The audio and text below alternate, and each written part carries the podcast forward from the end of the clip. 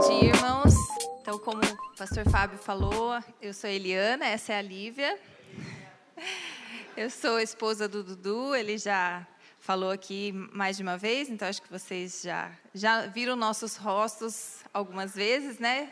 E é sempre um prazer muito grande estar aqui com vocês. É um desafio muito grande ser a sequência da Elisa. Quem foi abençoado por ela? Foi muito bom, né? Eu ouvi pedir para Débora o áudio, eu ouvi porque eu queria saber o que ela tinha falado para ter a sequência. É, eu fui muito abençoada pela vida da Elisa, ainda sou. Agora a gente está um pouquinho mais distante em termos de cidade, mas há alguns anos, quando eu comecei a acompanhar a Elisa. Ela me chamava para algumas viagens, eu ia junto com ela. Aí no início eu ouvia ela pregando, só ficava sentadinha, ia de companheira, de amiga. Mas com o tempo ela foi me colocando para pregar. E era sempre muito difícil, porque eu tinha que ir junto com ela e ela sempre tinha uma palavra muito forte, cheia de unção. Então é difícil seguir alguém assim. Mas é muito prazeroso, porque nós temos o, o prazer mesmo de é, apreciar a presença de Deus, de entender que Deus se faz presente e é maravilhoso você poder conhecer Deus mais de perto. E o tema que o Fábio me deu é muito difícil de falar também. Eu estava preparando, pensando e meditando desde quando ele me falou, e faz bastante tempo. E quando, conforme foi aproximando do dia de hoje, eu fui sentindo bastante dificuldade, porque eu senti que esse é um tema que tudo guerreia contra ele. Então, tudo guerreia contra o nosso tempo a sós com Deus. E isso é algo que está ficando cada vez mais difícil. Então, eu queria que a gente tivesse um momento agora de oração para que Deus continuasse presente aqui. O momento do louvor foi muito precioso. Eu senti que Deus realmente está aqui conosco.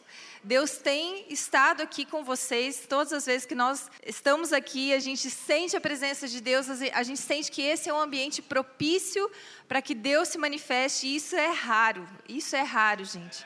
Então, que Deus possa continuar presente entre nós, se manifestando, e que nós possamos de fato ouvir a voz dele. Amém? Então vamos orar agora a Deus, pedindo a bênção dele sobre essa palavra. Senhor Deus, nós queremos te agradecer, porque o Senhor é um Deus que se faz presente, o Senhor é um Deus que fala conosco, o Senhor tem interesse de vir até nós, mesmo quando nós estamos contra ti, o Senhor está a nosso favor. O Senhor vem até nós, o Senhor fez todo o esforço necessário para que nós pudéssemos nos achegar à tua presença, Senhor. Pedimos agora que o Senhor se manifeste, o Senhor fale conosco. Eu peço que os nossos ouvidos possam ser abertos, que nosso coração possa estar disposto diante de Ti e nosso espírito possa estar vivo nesse momento, para que a Tua presença se manifeste, a Tua voz se faça ouvida entre nós, Senhor. Te agradecemos por esse momento aqui. Amém. Bom, antes de começar, eu queria indicar alguns livros, porque depois que eu me empolgo, eu me esqueço. Então, eu queria falar antes de. enquanto minha cabeça ainda está lembrando. É, o Du indicou quando ele veio, e eu queria reforçar a indicação desse livreto aqui, que agora é um livrinho, foi relançado, chama Espaço para Deus. Não sei quantos já adquiriram e quantos já leram, mas ele é muito precioso. O meu tio Haroldo fala que ele lê pelo menos uma vez por ano esse livro, e ele é alguém que não precisa ler isso. Então, se ele lê isso uma vez por ano, eu sempre fico impactada por isso, porque realmente é, isso renova nossa mente. Às vezes a gente esquece da importância que tem nós separarmos um espaço para Deus. E ele fala de coisas muito práticas, de uma forma muito simples. E se você dedicar um pouquinho por dia, rapidinho você termina. Ele é muito fácil. Mesmo quem não gosta de ler, consegue ler isso aqui facilmente. E vai fazer diferença no seu tempo com Deus. Então, quem puder, quem ainda não tem, eu é, indico fortemente esse livro. Tem tudo a ver com as disciplinas espirituais, não só com o que eu vou falar hoje, mas com tudo que vocês têm ouvido. Isso aqui vai ajudar a aplicar. É, um segundo livro que eu queria indicar é esse A Menina dos Seus Olhos. Como ver a si mesmo pelos olhos de Deus. Nós temos uma visão muito distorcida de como Deus nos enxerga. E às vezes nós lemos a palavra de Deus com essa lente errada a respeito de como ele nos enxerga. E isso nos faz não entender o que a Bíblia fala. Então esse livrinho aqui, ele também é bem curtinho. Ele não é um livro para meninas, apesar de ser a menina dos olhos de Deus. Ele, ele foi escrito por um judeu messiânico, o Asher. Não sei quantos já ouviram as palavras dele. Ele é muito forte, muito profético. Então, assim, não é um livro para menininha, mas também. Ele é um livro para todos nós, mas ele mostra o quanto que nós somos importantes para Deus. E ele mostra uma visão muito equilibrada, muito bíblica, de uma forma fácil de ver, de ler é, como que Deus nos enxerga e a partir disso o nosso tempo com Deus também faz muita diferença. Então, para quem tem dificuldade com essa questão de como Deus me enxerga, como que né, a Bíblia trata esse relacionamento entre Deus e nós, esse livro é muito bom. E o último, eu queria indicar mais um, mas a gente esqueceu de trazer. Eu vou falar enquanto eu estiver falando, eu falo um pouco desse livro, mas ele não está aqui, então é uma próxima vez, quem sabe. Mas o último que eu queria indicar é esse A Chave Escondida do Avivamento de Israel. O autor desse livro, Eitan Shishkov, ele esteve conosco recentemente. Esse aqui é o último livro que nós, um dos últimos livros que nós lançamos. Ele fala a respeito de como nós como igreja, como, como é o nosso papel como igreja para ajudar nesse final dos tempos que nós estamos vivendo, a nação de Israel a voltar para Deus, e isso é chave para que Jesus volte. Isso é uma das coisas essenciais. Quando nós clamamos Osana, como nós cantamos hoje, que a tenda de Davi vai ser reerguida, o que isso quer dizer? Muitas vezes nós cantamos coisas e elas parecem muito boas para cantar. No espírito, a gente está empolgado e a gente fica ali na unção, mas às vezes a gente não sabe exatamente o significado daquilo que a gente está cantando. E existe uma necessidade muito grande que a casa de Davi, que Israel seja reedificado e clame pela volta de Jesus. Para que Jesus volte, isso precisa acontecer. E para que isso aconteça, nós podemos contribuir. E esse livro fala sobre como nós podemos contribuir para que o avivamento chegue em Israel. Então, isso aqui, apesar de ter o nome de Israel, é um livro para a igreja. Então, nós precisamos entender o nosso papel para que nós possamos contribuir para que Jesus volte.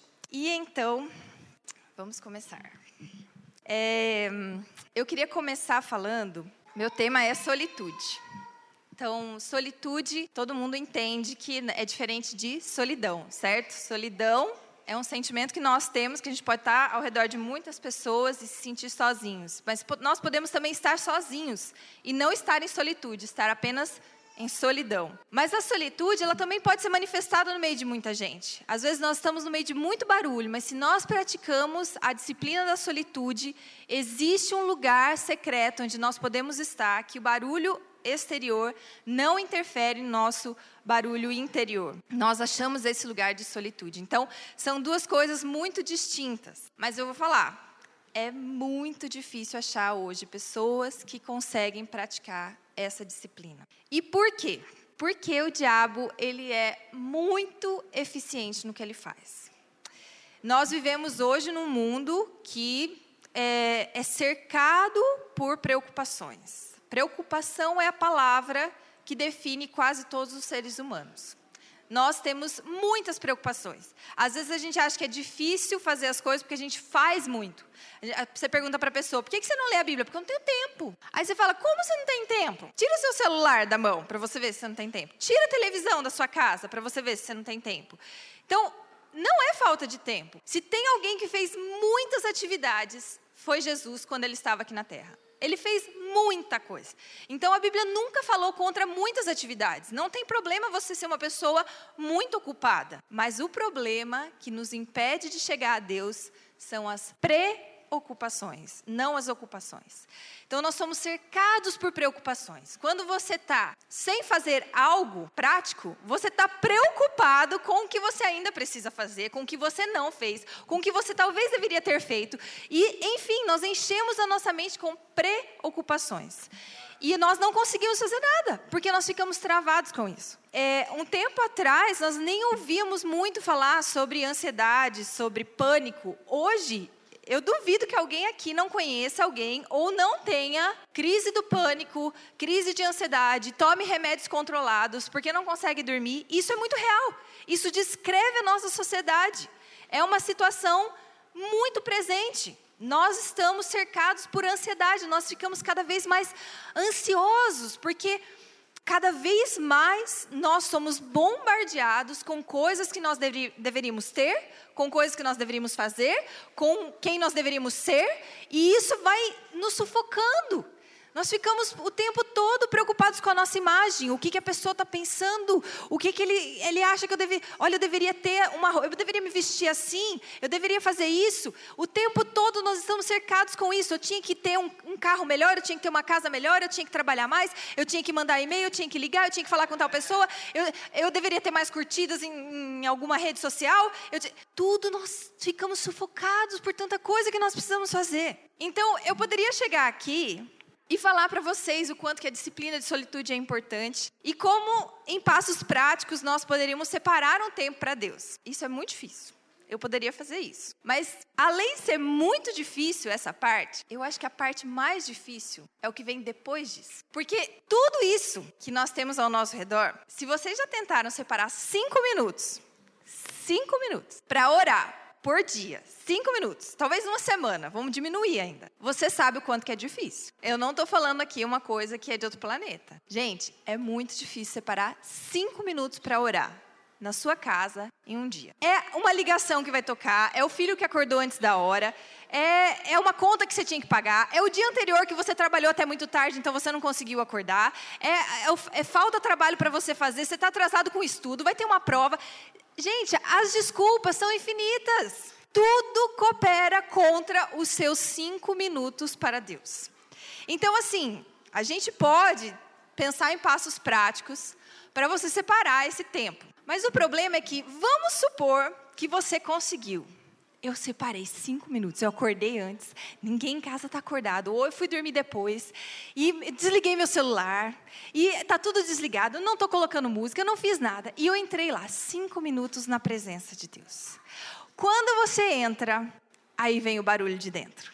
Tudo fora está calado, mas dentro de você tem um vulcão. Você não consegue parar de pensar naquilo que você tinha que estar tá fazendo, naquilo que você devia ter feito, naquilo que o seu dia não produziu, naquela pessoa que falou uma coisa que você não queria e, e como você vai resolver isso, e aquela pessoa que você não gosta, que talvez olhou torto para você porque você fez uma coisa errada. Enfim, de repente você descobre que tem um barulho muito maior dentro de você do que aquele que estava fora de você. Então nós temos dois desafios enormes. O primeiro é separar das coisas externas e entrar nesses cinco minutos de silêncio. E a outra coisa é como eu faço para calar a minha voz interior, para que eu ouça de fato a Deus. Então, são dois desafios, eu espero que, que tenha dado para entender qual é a dificuldade da minha palavra de hoje. A questão é que existe uma mentira que começou há muitos anos e ela vem sendo melhorada. E ela vem se tornando cada vez mais forte. E a sociedade está toda impregnada por essa mentira. E quando a gente entra na presença de Deus, o que fala dentro de nós é essa mentira, sem parar. Então eu queria começar lendo um trecho da Bíblia. Eu queria ler um versículo muito conhecido, muito, muito, muito conhecido, que acho que se eu falar a passagem todo mundo vai conseguir falar de cor. Mas eu queria, além disso, eu queria contar para vocês um, um pouco dessa história aqui. O pastor Fábio falou que está liberado. Então eu vou começar em Gênesis e eu vou terminar em Apocalipse. Três horas acho que dá, né? Brincadeira, gente. Eu sempre atrasava nas aulas do CPP, mas era 20 minutos, então fiquem tranquilos, assim, se eu passar vai ser 20 minutos. Mas eu sou apaixonada por, pela Bíblia, eu sou apaixonada pela história que tem aqui. E nós, como igreja, não estou falando desse grupo aqui, mas a igreja de forma geral, nós temos dificuldade de nos chegarmos a esse livro. A gente tem dificuldade de entender o que esse livro fala. E esse livro, na verdade, se, to se tornou fonte de histórias para crianças no cultinho, que é chamado de Velho Testamento, e tem a parte que é tratada no culto para os adultos, que chama Novo Testamento. Então, a gente pega, a gente destaca passagens isoladas desse livro e no dia que a gente está muito aflito e preocupado, a gente pega lá uma promessa maravilhosa que geralmente foi feita para Israel. Aí a gente troca o nome Israel, põe o nome igreja e a gente fica feliz, porque afinal de contas deu aquela aliviada na nossa pressão. Ou então a gente pega o Novo Testamento e a gente lê a respeito de Jesus e como Jesus é maravilhoso. E aquilo satisfaz a nossa angústia momentânea e a gente toca a vida. O problema é que isso não resolve o nosso problema. Esse é o problema, que não resolve o problema. Porque quando você entra no secreto, você chega diante de um Deus que você não conhece. E tem uma mentira gritando dentro da sua cabeça, sem parar. E você nem sabe qual ela é. E isso nos impede de chegar a Deus. Então, uma das coisas que nós precisamos ter como um firme fundamento é a palavra de Deus. E eu queria hoje contar de uma forma bem rápida é, como que a Bíblia tem um só pensamento e como isso pode nos ajudar a entrar no nosso momento secreto e nos levar de, diante de Deus. Então, vamos abrir comigo em João 14, 6. Quem já sabe qual é o versículo? Vamos ler todos juntos? A primeira parte fala Jesus respondeu, mas nós vamos continuar a partir do, do que segue. Então vamos lá. Eu sou o caminho, a verdade e a vida. Ninguém vem ao Pai senão por mim. Gente, esse é um versículo muito conhecido. E eu queria falar sobre ele. O tempo todo eu queria que vocês estivessem com isso na mente. Fácil de gravar, né? Eu sou o caminho, a verdade e a vida.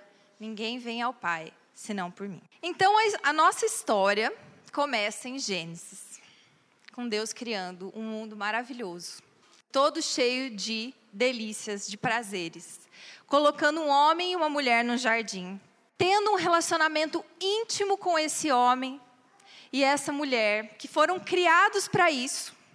Eles podiam desfrutar de coisas maravilhosas nesse jardim chamado Éden.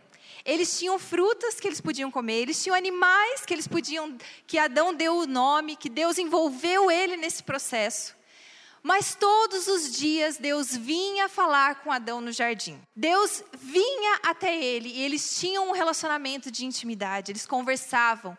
E, e a Bíblia mostra como esse lugar era maravilhoso. Mas então, num belo dia, chega uma serpente e fala com Eva: Eva, não é verdade que vocês não podem comer de todas as árvores do jardim? Aí ela: Não, a gente pode comer, só da árvore do conhecimento do bem e do mal que a gente não pode comer. Aí a serpente fala: Bom, então, mas você acha isso certo? Será que. Eu acho que Deus não está interessado no bem de vocês, porque se vocês comerem dessa árvore, essa única árvore que vocês não podem comer, vocês vão ser iguais a Deus. E Ele não quer isso para vocês. Olha como Deus não é bom. Você vai aceitar isso? Vocês já assistiram aqueles ou filmes ou novelas, sei lá, romances, que tem um casal perfeito, que está se dando super bem. E tudo a respeito dos dois é maravilhoso. Não tem nada de errado, não tem um fio de problema entre eles. Eles foram feitos um para o outro, são maravilhosos, você fica até comovido, você fica ali o tempo. Ah, é aquele tal do felizes para sempre que tem, né, nas histórias das princesas, e viveram felizes para É aquele casal maravilhoso, você fala, nada pode dar errado. Aí tem um ser fora desse relacionamento que está morrendo de inveja. Ou porque gosta de um dos dois, ou simplesmente porque não quer ver os dois se dando bem. E aí, como você faz, esse ser que está fora do relacionamento faz para quebrar o relacionamento perfeito entre os dois? Ele insere uma mentira.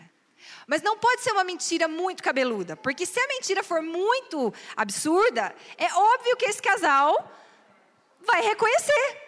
Então, no momento em que um está distante do outro, essa pessoa de fora precisa vir e plantar uma mentira que seja muito razoável, muito verossímil, muito próxima da realidade, para que a pessoa que ouviu a mentira acredite. E aí você que está assistindo de fora, você pensa assim, cara, mas é só ir até o outro e perguntar para ele, resolver. Tipo assim, já resolveu a mentira.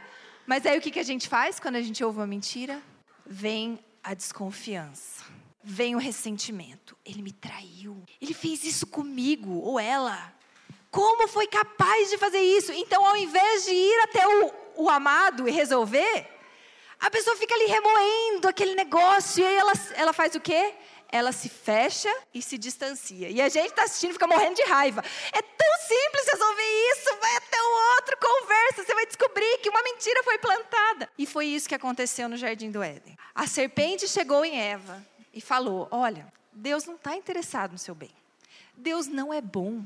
Ele não quer o que é bom para você. Ele falou para você não comer dessa árvore. Olha como ela é linda maravilhosa. Olha para o fruto dela. Olha que delícia. Se você comer disso aqui, você vai ser como Deus. E Ele não quer isso para você. Ele não quer que você seja como Ele.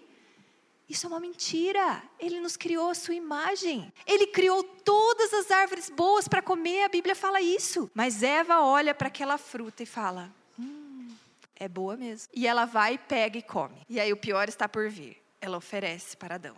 E Adão consciente do que está acontecendo, toma do fruto e come também. E nesse momento a gente pensa assim: a Bíblia fala que os olhos deles foram abertos, porque era a árvore do conhecimento do bem e do mal. Então, os olhos deles foram abertos e, de repente, eles descobriram que havia um pecado. É isso que a Bíblia fala. De repente, os olhos deles abriram e eles pensaram: eu traí a Deus, eu desobedeci a Deus, nós traímos e agora a gente, a gente vai morrer porque Deus prometeu. Foi isso que aconteceu? Quem conhece a história de Gênesis? Os olhos foram abertos e o que, que eles descobriram? Que eles estavam nus. Hein? Peraí. Eles acabaram de pecar, e de desobedecer. Aí eles comem da árvore do conhecimento. E ao invés deles descobrirem que eles pecaram, né, que não é assim uma descoberta tão grande, né? Tipo assim, você desobedeceu, você transgrediu uma ordem direta, né? Não põe o dedo na tomada, você vai pôr o dedo na tomada, você desobedeceu. Não come, comeu, desobedeceu. Os olhos deles foram abertos e eles descobriram que estavam nus. O que, que uma coisa tem a ver com a outra? Me perdi aqui. E de repente, eles pegam folhas das árvores, eles se cobrem porque eles estavam nus. E aí chega Deus. Deus vem andando pelo jardim. Eles ouvem os passos. E eles se escondem. Porque eles pecaram? Porque eles estavam nus. Sabe o que é estar nu? Vocês acham que eu estaria falando aqui com vocês se eu estivesse sem roupa? Eu estaria escondida, porque a nudez nos causa vergonha. A nudez nos expõe, ela nos deixa vulneráveis. Ela nos deixa expostos. Adão e Eva tinham um relacionamento com Deus no jardim totalmente honesto, totalmente sem barreiras, sem reservas, sem nada. Nada existia entre Deus e o homem, nada. Eles estavam totalmente nus diante de Deus. E eles não tinham vergonha disso, eles não tinham problema com isso, eles estavam bem. Mas no dia em que eles transgrediram, em que eles ouviram aquela mentira, a desconfiança entrou e os olhos foram abertos e eles descobriram que estavam nus. Então eles se esconderam. E Deus pergunta: Adão, por que, você não está no, no, nosso lugar de encontro? No nosso local marcado, onde a gente toma o nosso cafezinho? Cadê você? Está atrasado hoje, Adão? E Adão está lá escondido, desesperado, atrás da árvore. E aí Adão fala: Deus, desculpa, eu comi da árvore. Fala, pode falar, Deus, eu comi da árvore. Não, Deus, eu me escondi porque eu estava com vergonha, porque eu estava nu. Então Deus fala: Mas quem te contou isso? Onde você tirou essa ideia? Como assim você está. Peraí, Adão. Você comeu da árvore que eu falei para não comer? Percebe como esse relacionamento já está todo distorcido? Ele estava nu, mas ninguém falou isso para ele. Quem falou isso para ele que ele estava nu? Eles estavam super bem. E de repente ele precisa se esconder porque ele está com vergonha. Então Deus diz: alguém entrou no nosso relacionamento. Alguém plantou uma mentira na sua mente, no seu coração. Porque você não sabia disso. Quem pode ter sido? Você comeu da árvore que eu falei para não comer. Então nós temos esse evento trágico e desde então nós nos escondemos de Deus. Nós nunca nos achegamos diante de Deus ou de outras pessoas. E eu não estou falando nu de roupa, gente, porque essa é uma poesia, mas ela envolve muita coisa. Esse relato inicial de Gênesis fala sobre uma nudez, mas hoje nós nos escondemos de todas as formas possíveis. Quando você se relaciona com alguém, raramente você é quem você realmente é. Você não mostra, você mostra coisas mais superficiais. Se é uma pessoa totalmente desconhecida, você fala do clima. Você fala, sei lá, nossa, tá calor hoje, nossa, o médico tá demorando, né? Pelo amor de Deus, nossa, que a gente tem que ficar aqui. Nossa, sei lá, essa revista é muito tosca. Você fala sobre coisas superficiais. Mas à medida que você se aproxima, você continua colocando o seu eu atrás da árvore, cheio de folhas, para te proteger. E é assim que nós nos relacionamos com Deus e é assim que nós nos relacionamos uns com os outros. Nós colocamos roupas. Gente, olha Deus o que ele fez. Seus abomináveis, como vocês ouviram a serpente? Vocês Vocês estão loucos? Não, ele foi. Ele pegou os animais que nunca haviam sido mortos, nunca tinha tido sangue derramado no jardim do Éden. Mas pela primeira vez, por causa do pecado do homem, Deus mata animais, tira a sua pele e cobre Adão e Eva, porque a sua nudez estava atrapalhando, estava interferindo no relacionamento com Deus. Então Deus os protege e coloca roupa neles e tira os dois do jardim, porque se eles ficassem lá, eles iam comer de uma outra árvore a árvore da vida. E na condição em que eles estavam, não haveria redenção para o homem, porque o homem estava totalmente desconfiado, irado e bravo com Deus, por causa da condição que ele mesmo tinha colocado sobre si, mas ele colocou a culpa em Deus. Se ele comesse da árvore da vida, não teria como Deus redimir. E nesse momento, Deus faz uma promessa para Eva e diz: Um descendente teu, uma semente que sairá de você, pisará a cabeça da serpente. E ela entendeu o que isso queria dizer. Porque a serpente inseriu esse elemento de maldade, esse elemento de desconfiança. E essa serpente está o tempo todo fazendo isso conosco. Então, quando eles saem do jardim, eles saem com as roupas, mas eles saem com outra coisa. Eles saem com a memória daquele relacionamento perfeito que eles tinham. Eles saem com aquela sensação de desconfiança que não deixa mais eles em paz. E eles saem com uma promessa de que um dia um descendente sairia da mulher e pisaria a cabeça da serpente. Então, todo o resto da Bíblia, até o final, é uma história de como Deus está buscando redimir o homem, para que ele volte para esse relacionamento. Faz tempo, hein, gente? Faz tempo que isso está acontecendo, né?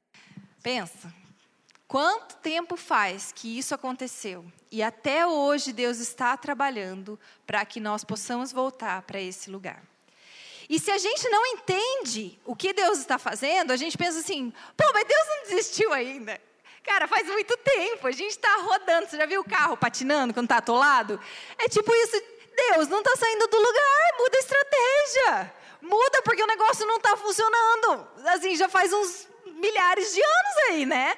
vamos para outra, muda, faz alguma outra coisa, porque assim, já tentou até Jesus, né? E parece que não está rolando, porque a gente ainda tem a mesma dificuldade. Então tem alguma coisa errada. Mas se você entende qual é o plano de redenção de Deus, que começou lá em Gênesis, e se você lê Apocalipse, você vai ver que esse plano tem um fim, tem um fechamento que ainda não aconteceu. E a, a posição que nós estamos hoje não é a mesma de lá atrás.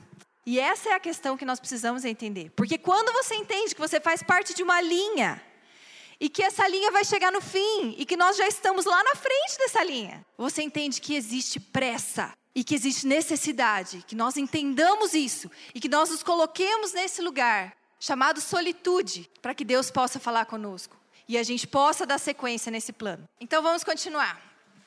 A serpente ouviu a mesma promessa que a Eva ouviu, né? Ela ouvia muito bem.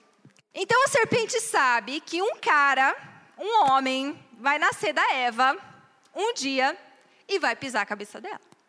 Então, nós temos a história da humanidade com o diabo tendo duas estratégias principais.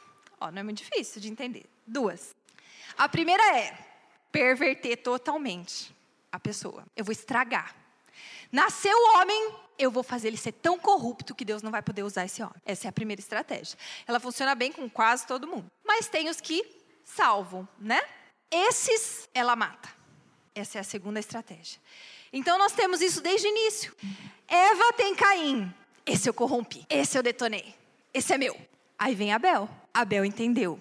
Abel seguia o coração de Deus. Abel dava o melhor para Deus. Abel tinha um relacionamento com ele. Abel compreendeu. Mas aí Abel foi morto por Caim. Percebe? Essa é a história. Se você seguir a história na Bíblia, você vai ver que tem muitos atentados contra a semente. O diabo sabe de onde vem a semente. E ele está desesperado para acabar com ela, porque a semente vai pisar na cabeça dele. Então ele precisa ou matar a semente ou deturpar totalmente para que ela não seja usada. E essa, basicamente, é a história de Israel. A humanidade decai terrivelmente. Nós temos em Noé o dilúvio. Por que, que tem o dilúvio, gente? Porque a humanidade chegou num ponto que a gente não consegue imaginar. Eu fico pensando, como que, como que é pior do que a nossa sociedade? Mas era. Porque chegou um ponto que Deus mandou destruir. Ele falou: Eu me arrependi de ter criado o homem. Então ele manda o dilúvio e só salva Noé. e a sua família. Mas assim que eles saem da arca, já está dando problema de novo. O filho de Noé já está lá, expondo a nudez do pai. Problema. E essa é a história. E vai seguindo. Até que em Gênesis 12, nós temos um homem que ouve a voz de Deus. E o nome dele é Abraão. Deus chama Abraão de um povo idólatra, no meio de um povo com costumes terríveis. Mas Abraão tinha uma coisa, e é por isso que Deus chamou ele. Porque não foi Abraão, nem Adão, que escreveu Gênesis. Quem foi que escreveu Gênesis? Moisés. Então, Abraão sabia de uma coisa. O que que estava na cabeça dele? O que que Eva tinha que passou de geração em geração? A promessa da semente. Abraão sabia dessa promessa. E Abraão sabia também que uma vez na história houve um relacionamento perfeito com o Deus que criou os céus e a terra. Então, esse homem que está no meio de um povo idólatra, com costumes todos deturpados, ele ouve a voz de Deus e sai da terra para a terra que Deus iria mostrar. Essa terra era Canaã, que hoje chama Israel e que muitos acreditam que é o local onde estava o jardim do Éden. Ou seja, o que, que Deus está fazendo? Vamos voltar, Abraão. Vamos voltar, porque está tudo indo contra. Eu criei o homem para um relacionamento perfeito. E ele se deturpou, mas eu quero trazer de volta. Então eu queria que a gente abrisse em Gênesis 12, só para a gente ouvir essa promessa de Deus a Abraão. Gênesis 12, capítulo, Gênesis capítulo 12, versículo 1. O Senhor disse a Abraão: Saia da tua terra, da sua parentela e da casa do seu pai, e vá para a terra que lhe mostrarei. Farei de você uma grande nação, e o abençoarei e engrandecerei o seu nome. Seja uma bênção, abençoarei aqueles que o abençoarem, e amaldiçoarei aquele que o amaldiçoar. Em você serão benditas todas as famílias da terra. Agora eu queria que vocês abrissem comigo em Gálatas 3:8. Eu vou começar no 6, gente, só para ficar dentro do contexto. É o caso de Abraão, que creu em Deus e isso lhe foi atribuído para a justiça. Saibam, portanto, que os que têm fé é que são filhos de Abraão. Ora, tendo a Escritura previsto que Deus justificaria os gentios pela fé, preanunciou o Evangelho a Abraão, dizendo: Em você serão abençoados todos os povos. O que, que Deus anunciou para Abraão? Preanunciou o evangelho. Quando a gente fala evangelho, o que, que você pensa? O que, que vem na sua mente? Assim, evangelho tem que ser uma palavra que liga com algum significado. Muita gente já pensa em boas novas. Tá, mas quando alguém fala assim, fala do evangelho para outras pessoas, o que, que você pensa? Vai chegar e falar assim, boas novas. A pessoa fala, ah, qual é? E aí, qual é a boa nova? Aí você fala, Jesus. Legal. Aí você vai lá, Deus falou, Jesus para Abraão. Abraão, Jesus. Não. Gente, o que é o evangelho então? Porque ele anunciou o evangelho a Abraão. Em você serão abençoados todos os povos. Vocês entenderam? Esse é o evangelho. Eu vou ler de novo. Em você serão abençoados todos os povos. Percebe como a nossa mente é moldada com alguns termos? A gente fecha. E tipo assim, o que é o evangelho? Você pecou, você merece o inferno. E aí, o Deus irado, por causa do seu pecado, mandou o filho dele, descarregou a ira nele. E aí, porque ele morreu, por causa do seu pecado, que Deus malvado descarregou a ira nele, você está salvo. E aí, a gente quer que a pessoa se arrependa. Pronto, acabou. Mas Abraão não viu nada disso. Ele não viu Jesus, ele não viu Deus irado, ele não viu tá pecado, você vai para o inferno. Não tem nem nada disso que eu falei. Nada. Só tem em você serão abençoados todos os povos da terra. Então a gente precisa entender melhor que é o evangelho. Porque se esse era o evangelho que foi pregado para Abraão, tem alguma coisa no evangelho que a gente não entende. Se o evangelho se resume ao que eu acabei de descrever aqui. Como que isso é o evangelho? A primeira palavra que tem que ressaltar aqui para nós, quando a gente fala sobre evangelho, o evangelho remete à salvação. Quando você fala de evangelho, você está falando sobre salvação. Quando a gente pensa em salvação, a gente pensa assim: a gente está no mundo podre, a gente é pecador e não tem jeito de se safar. Então Jesus veio, morreu por nós. E aí, magicamente, quando eu fiz a oração aceitando Jesus, apareceu um papelzinho na minha mão, um ticket escrito entrada para o céu. E aí eu seguro esse papelzinho, eu não deixo ele cair de jeito nenhum. Se vem o vento, eu aperto ele, eu ponho no bolso, eu guardo. Se eu vou pôr a calça para lavar, eu tiro o papelzinho da calça e eu seguro esse papelzinho, porque o dia que eu morrer, eu vou chegar lá diante de Pedro, lá no portão do céu, eu vou falar assim: eu tenho o papelzinho e tá validado, porque eu já paguei. Então, eu não, né? Foi Jesus. Mas está pago e eu posso entrar aqui no céu. Fala a verdade. É ou não é mais ou menos assim que a gente pensa? A gente leva a salvação como se fosse uma coisa que a gente adquiriu e que está ali reservado para o dia que Jesus voltar ou que eu morrer. E aí tá tudo certo, porque eu vou entrar no céu e vou embora dessa realidade. E tá tudo bem. E eu tenho certeza que Abraão não entendeu nada disso. Nada disso. Então, se a palavra salvação está ligada ao evangelho e ela não aparece aqui nessa frase, tem alguma palavra nessa frase que tem a ver com salvação. Qual será? Eu vou ler a frase de novo. Em você serão abençoados todos os povos. Qual é a palavra que tem a ver com salvação? Abençoados. Várias pessoas acertaram. Bênção. Aí a gente pensa assim: o que é bênção? Deus te abençoe. Você está pensando, Deus te dê muito dinheiro. Deus te dê muita saúde. Deus prospere tudo que você vai fazer. Que você seja realizado, que você seja feliz. Que Deus toque na sua vida com muitas coisas boas. Gente, eu acho que Abraão também não entendeu isso. Então, a gente precisa voltar um pouco para o que a Bíblia define, porque se a gente pega o Novo Testamento desconectado do Velho, a gente não entende o Novo. Porque as palavras usadas no Novo foram faladas para um povo que estava saturado do Velho Testamento. Eles entendiam perfeitamente o que era aquilo. Então, salvação e evangelho tem tudo a ver com bênção. E o que é bênção? Agora deu nó, né? Agora, como que pode ser bênção? E como que isso tem a ver com o que eu estou falando, solitude? Tem nada a ver, né? Fala, viu, essa menina é louca, tá falando um monte de coisa, nada a ver. Como é que ela vai juntar tudo isso? Gente, o que que Abraão entendeu? Houve um relacionamento perfeito entre Deus, Adão e Eva. E esse relacionamento perfeito, que preenchia totalmente o ser deles, que tornava esse relacionamento que tornava esses dois seres humanos totalmente realizados, felizes e completos, foi perdido. E uma mentira entrou e a gente não consegue se livrar dessa mentira. Mas houve uma promessa de que um descendente viria e pisaria a cabeça de Satanás e traria toda a humanidade de volta para onde? Não é para o céu, não é com o ticket na mão, é para o relacionamento que Deus tinha com o homem.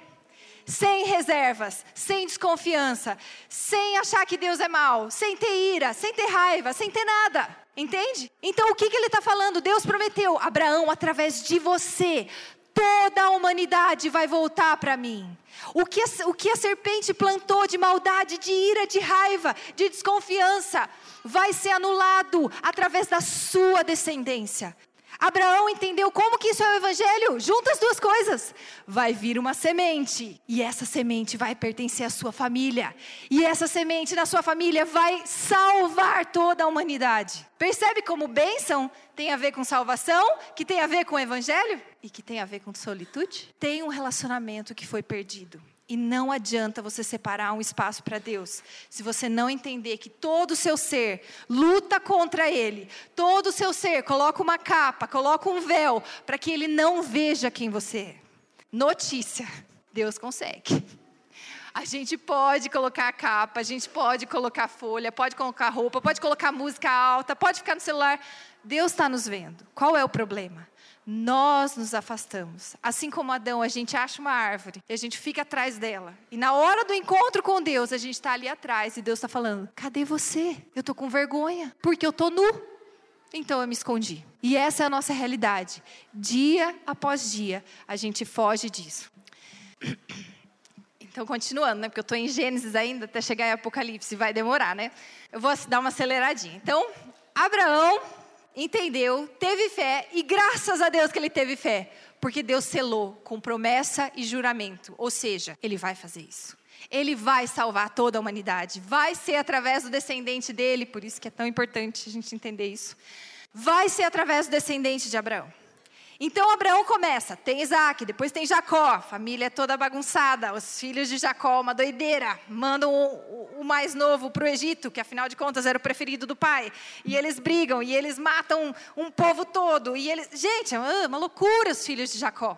Aí eles vão para o Egito, chega no Egito, eles se multiplicam e se tornam de fato um povo mas eles são oprimidos pela escravidão lá no Egito. E eles clamam a Deus, e Deus ouve o clamor desse povo após 430 anos. E Deus vem, Deus levanta Moisés para salvar esse povo. Então Deus tira esse povo do Egito com mão forte, cheio de sinais e maravilhas. E quando esse povo chega finalmente no deserto, diante do Monte Sinai, eu queria que a gente lesse, porque esse texto é maravilhoso. Êxodo 19. Então nós temos aqui um povo marcado pela desconfiança, marcados pela rebeldia contra Deus, pela desobediência.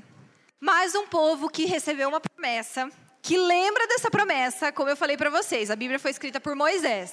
Então a gente tem que ter em mente que todo esse povo lembrava de tudo isso que está na Bíblia, porque foi contado de um para o outro, foi passando. Isso aí não foi escrito por Adão, que não, eles, eles lembravam e eles contavam um para o outro.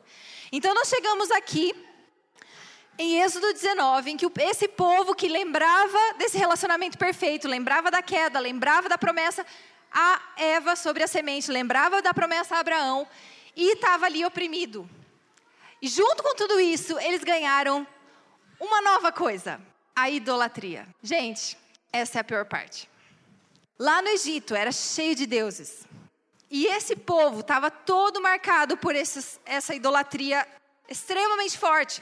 E vou te contar uma coisa: os deuses ali eram poderosos, porque eles faziam milagres. Então, quer dizer, eles viam acontecer as coisas. Mas como que funciona a idolatria? Basicamente é: tem um Deus, você paga um sacerdote para estar tá lá diante daquele Deus, aquele sacerdote entende tudo sobre aquele Deus. Aí você vai de vez em quando fazer uma oferta lá para aquele, um sacrifício lá para aquele Deus, para ele não ficar irado. Essa é a primeira coisa. E a segunda coisa é para você adquirir aquilo que você quer. Qualquer semelhança conosco é mera coincidência, né? Então tem um Deus, você paga lá para o pastor. Para quem não entendeu, eu vou, vou, desenhar.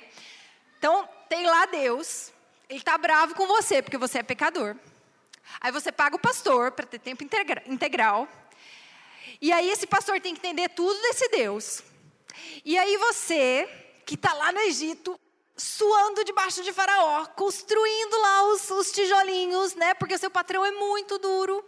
Mas você está lá, né, se esforçando, porque afinal de contas você precisa ganhar dinheiro para viver, porque se você não trabalhar, você não vai ter dinheiro para comer. E aí você tem lá o sacerdote, pastor pago para estar diante de Deus.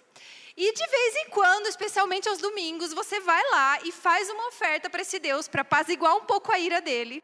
E aí você pede para ele, você fala: Deus, me abençoa. A palavra bênção de novo. Me abençoa. Eu tenho doença, eu tenho contas para pagar, eu tenho um monte de, né, assim, eu tenho preocupações, eu tenho problemas, eu não tenho curtidas suficientes.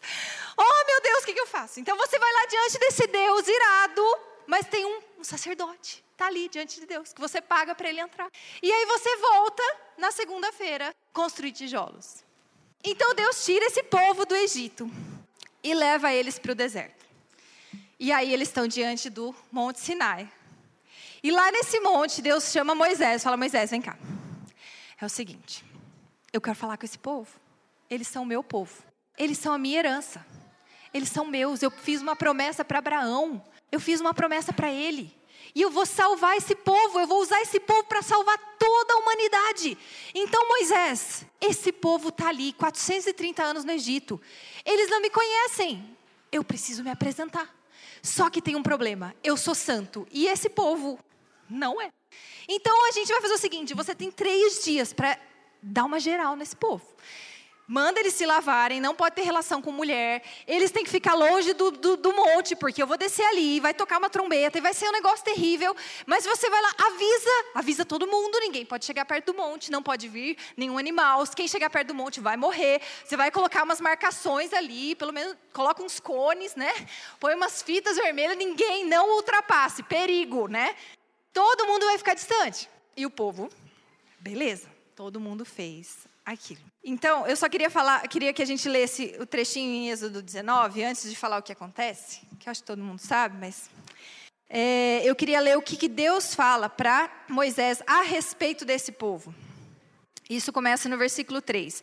Moisés subiu para encontrar-se com Deus. E do monte o Senhor chamou e lhe disse: Assim você falará à casa de Jacó e anunciará aos filhos de Israel: Vocês viram o que fiz aos egípcios e como levei vocês sobre asas de águia e os trouxe para perto de mim. Agora, pois, se ouvirem atentamente a minha voz e guardarem a minha aliança, vocês serão minha propriedade peculiar dentre todos os povos, porque toda a terra é minha, e vocês serão para mim um reino de sacerdotes e uma nação santa. Então o povo estava ali empolgado. A gente vai ouvir Deus. E aí, quando Deus vem, começa a soar a trombeta. Quando a trombeta soa, o povo já está assim, né? O que está acontecendo? O som da trombeta, só o som da, da trombeta já fez o povo tremer. Mas de repente a terra começa a tremer. E aí desce uma nuvem e tem fogo queimando uma montanha. Gente, vocês já viram um fogo queimar uma montanha? Tem um fogo queimando uma montanha. E aí tem trovões e raios e relâmpagos. E de repente, o mais terrível de tudo, vem uma voz do céu. Gente, vocês já imaginaram a situação? Não dá para imaginar.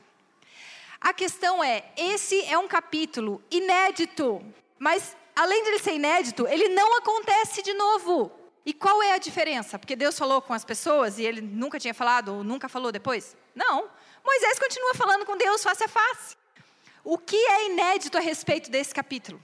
Todo o povo ouviu a voz de Deus. Essa é a única vez que isso acontece. Todo o povo ouviu a aliança que Deus estava fazendo com eles. Percebe como isso é diferente? Vocês já imaginaram? Vocês estão aqui adorando e de repente ninguém mais consegue falar e fica um silêncio e o próprio Deus fala com todos, todos. E o ambiente fica aquele ambiente sagrado em que não cai nenhuma caneta no chão, em que não se ouve o choro de uma criança, porque todos estão em santo temor.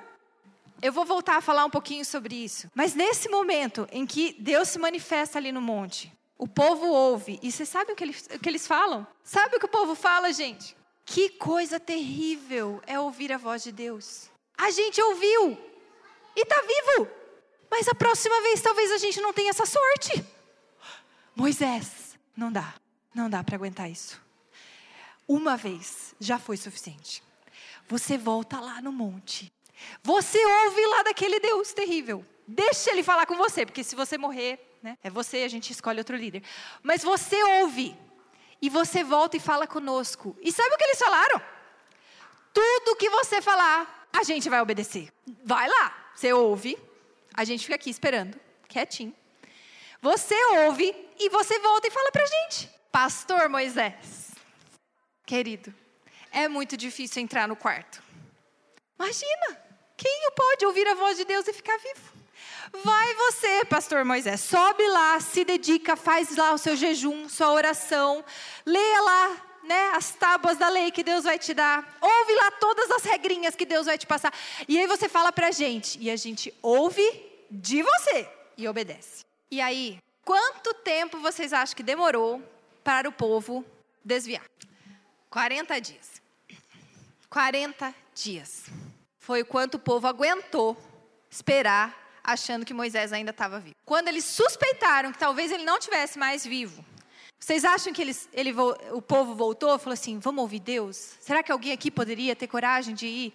Será que a gente não pode todos juntos, como uma assembleia solene, vamos nos unir, vamos clamar a Deus? Será que ele não vai nos unir, nos ouvir? Será que Ele que tirou a gente do Egito, que fez tanta coisa? Vamos nos unir, vamos orar, vamos nos ajoelhar aqui, vamos clamar esse Deus. Ele é o Deus dos nossos pais, Ele é o Deus de Abraão, de Isaac e Jacó. Ele cumpriu tudo que Ele prometeu para Abraão. Ele tinha falado para Abraão que a gente ia ficar 400 anos aqui no Egito. A gente ficou. Se Deus foi fiel para nos resgatar do Egito, será que Ele não vai ser fiel agora para cuidar da gente aqui no deserto? Mas sabe o que eles fizeram? Arão, seu irmão já era. Então, faz para nós deuses, porque não dá para aguentar, a gente está aqui sozinho, não tem o que fazer. Levanta aí para gente um Deus. E Arão foi e fez. E aí sobe um bezerro. E aí o que mais? Eles estão adorando o bezerro. Gente, essa aqui não é a história de Israel, essa é a história do homem. E nós fazemos isso. A gente adora as coisas. É muito difícil ouvir a voz de Deus. E quando os problemas vêm e a gente fica surdo, e talvez não tenha um pastor nessa hora que vai subir um monte e vai ficar lá, a gente pega o celular fica desesperado lá, vendo quantas pessoas gostam da gente. Ou a gente fica ligando, ou a gente liga a televisão e precisa assistir um filme atrás do outro, porque a ansiedade é insuportável. A gente precisa ir atrás de alguma coisa que sacia a nossa sede e a gente herege, coloca ali um ídolo e a gente adora ele. E a gente fala: é isso aqui que eu vou fazer. Esse cara me libertou. É isso que me faz feliz. Porque a gente fica desesperado com a presença de Deus. A presença de Deus é insuportável. Como eu posso entrar no meu quarto sozinho e ouvir Deus? É muito difícil. É muito difícil. Então a gente foge. Mas Moisés desce. Notícia boa. Moisés desce. E Deus fala: Moisés, eu vou destruir esse povo. Eu vou destruir. Desce logo, olha o que eles fizeram. Vai lá ver o que esse povo fez. Esse povo que você tirou do Egito. Olha lá, Moisés. Então Moisés desce e fala: Calma, Deus. Calma, calma, vamos ver o que está acontecendo. Calma. E aí Moisés chega lá. Moisés fica mais irritado que Deus. E quebra as tábuas da lei. E fica desesperado também. Gente, essa cena é horrorosa. É horrorosa. E eu vou te falar: ela não acontece de novo. Porque Deus fez um convite para a humanidade. Ele fez um convite para um coletivo para eles ouvirem a voz de Deus. E sabe qual é a realidade? É que se a gente não ouve de Deus, a gente não obedece. Para quem tem filho aqui, você sabe o seguinte: a primeira regra para o seu filho obedecer é ele te ouvir. É a primeira coisa que ele precisa, ele te ouvir. Você já viu, meu filho, às vezes ele se entrete lá fazendo as coisas, e eu quero pedir alguma coisa para ele. Samuel, Samuel, Samuel, Samuel, até ele me ouvir. Porque ele está ali, imerso. Então, assim, a primeira coisa é: tem que ouvir. Preciso ouvir, eu preciso reconhecer. Porque se qualquer mulher falar, Samuel, faz isso, ele não vai obedecer. Mas se ele ouve a minha voz, ele sabe, a minha mãe está me mandando obedecer. É diferente, percebe? A gente ouve tantas vozes e a gente obedece. Porque a gente não está ouvindo a voz de Deus, a gente está surdo. Então não adianta, como um povo, a gente falar assim, Pastor Fábio, vai lá ouvir. E tudo que você falar, a gente obedece. Não adianta, porque sabe de uma coisa? O Pastor Fábio não é o pai de vocês. Deus é. Moisés era Moisés. Se Moisés não conseguiu fazer o povo obedecer, gente. Desculpa, Pastor Fábio, mas ninguém vai. ninguém vai. Ninguém vai obedecer. Nós precisamos ouvir a voz do nosso Pai. Não adianta você ouvir a voz de outras pessoas. Não adianta você ler um livro. Não adianta você ouvir uma pregação. Você precisa ouvir a voz do seu Pai. O povo precisava ouvir a voz do Pai. E eles falaram: não, jamais. Porque se nós ouvirmos de novo, é capaz que nós morramos. Então nós não queremos mais ouvir. E adivinha? Eles também não conseguiram obedecer. Percebe? Como é importante nós entendermos que esse momento a sós, nus diante de Deus, é tão essencial para que nós possamos obedecer. Nós caímos lá no jardim por causa de um ato de desobediência. E esse ato de desobediência gerou uma desconfiança. E para que nós possamos voltar para Deus a ter um relacionamento perfeito, nós precisamos do caminho da obediência. Mas a obediência só existe a partir de ouvir a voz de Deus. Esse povo chamado Israel, que tem a história toda no Velho Testamento. É uma história de quedas e se levantar e cair e se levantar. E quando eles tinham um líder bom, como Davi, Davi foi um líder excelente. Davi ouvia o coração de Deus. Davi estava ali no tom, tudo que Deus falava, Davi estava ali ouvindo. Deus chama Davi segundo o seu coração. Então, nesse momento, a nação está seguindo Davi. Gente, mas o filho dele entra, começa com um monte de idolatria. O povo já, ó, já era. Como que em uma geração? Foi uma geração. Já se perdeu. Levantaram templos para outros deuses. Cada esposa que, que, que Salomão achava de outros povos pedia: Ai, meu querido, faz um templo para o meu Deus, meu Deus é tal. Aí ele ia lá e fazia o templo. E a nação de Israel foi contaminada pela idolatria. Foi cheia de, de postes ídolos com, com, com expressões abomináveis. Eles tinham cultos horrorosos de idolatria. E a gente continua fazendo isso. E essa nação, a nação eleita por Deus para salvar a humanidade, tem essa história. Como você acha que é a nossa? Por que, que é essa a história de Israel? Porque eles não conseguiam ouvir a voz de Deus. E então, ó, já estou no Novo Testamento. Então, começa a nossa Bíblia em Mateus, né? A gente abre lá. E a primeira coisa que fala em Mateus é Jesus, filho de Adão, filho de Abraão, filho de Davi. Por que, por que, que o Novo Testamento começa com essas coisas? Da tribo de Judá. Por que, que, tem isso na Bíblia? Não podia falar que nasceu o filho de Deus, né? Esquece essa história, esse povo já errou, já fez tanta coisa errada, já, sim, eles caíram, eles foram lá para o cativeiro, eles já se perderam, nunca mais voltou a glória de Israel. Israel, né? Não deu certo. Aí Deus vai começar um novo plano, e olha como ele começa bem, porque, né? Israel começou com Adão caindo, né? Terrível. Aí, Novo Testamento, Jesus, nossa, a gente começou bem, né? O próprio Filho de Deus vindo, perfeito. Mas não adianta ser o filho de Deus, porque Deus fez uma promessa e ele é fiel. Tinha que ser o filho de Abraão, sim. Tinha que ser descendente da tribo de Judá, sim. Tinha que ser filho de Davi, porque Deus prometeu para Davi que o filho dele assentaria sobre o trono. Percebe que a história continua? E esse homem nasce de uma família que não é sacerdote, não é fariseu na época, eram os principais. Como assim? Ele não é um sacerdote? O pai dele não é um religioso importante na época? Como assim? Eles acham que ele veio de Nazaré. Que que bom de vem, vem de Nazaré? Nada bom vem de Nazaré. Só que Jesus não veio de Nazaré. Mas todo mundo acreditava nisso. Filho de carpinteiro, de uma menina que engravidou antes de casar. Que horror! Gente, pensa na história. Olha que escândalo. E aí vem esse homem e esse homem fala de uma coisa louca: reino dos céus, reino de Deus. Você sabe falar sobre isso? Porque o meu pai faz as obras, eu só faço o que meu pai faz, porque meu pai entregou autoridade para mim, e eu não faço nada por mim mesmo, mas aquilo que meu pai me revela. Esse cara está falando? Quem que é ele? Só que esse cara faz milagres, esse cara cura. Esse cara faz coisas, ele cura o cego, ele ressuscita o morto. Quem é capaz de fazer essas coisas? Há quanto tempo Israel não via isso acontecendo? Há quanto tempo que eles esperavam que alguém surgisse? A tal da semente da Eva? O tal do, do descendente de Abraão? Há quanto tempo que esse povo que tinha sido oprimido pelo cativeiro, que tinha ido para outros povos, que tinha levantado sinagogas que não tem no Velho Testamento? Não tem sinagoga no Velho Testamento. Como é que tem no Novo? Porque eles precisavam manter a palavra de Deus viva. Eles estavam num povo estrangeiro, num povo com outros deuses, com outros costumes, e eles sentiam a necessidade de manter aquilo que Deus tinha dado para eles. Então a sinagoga é levantada e esse povo está lá. Quem que é esse cara?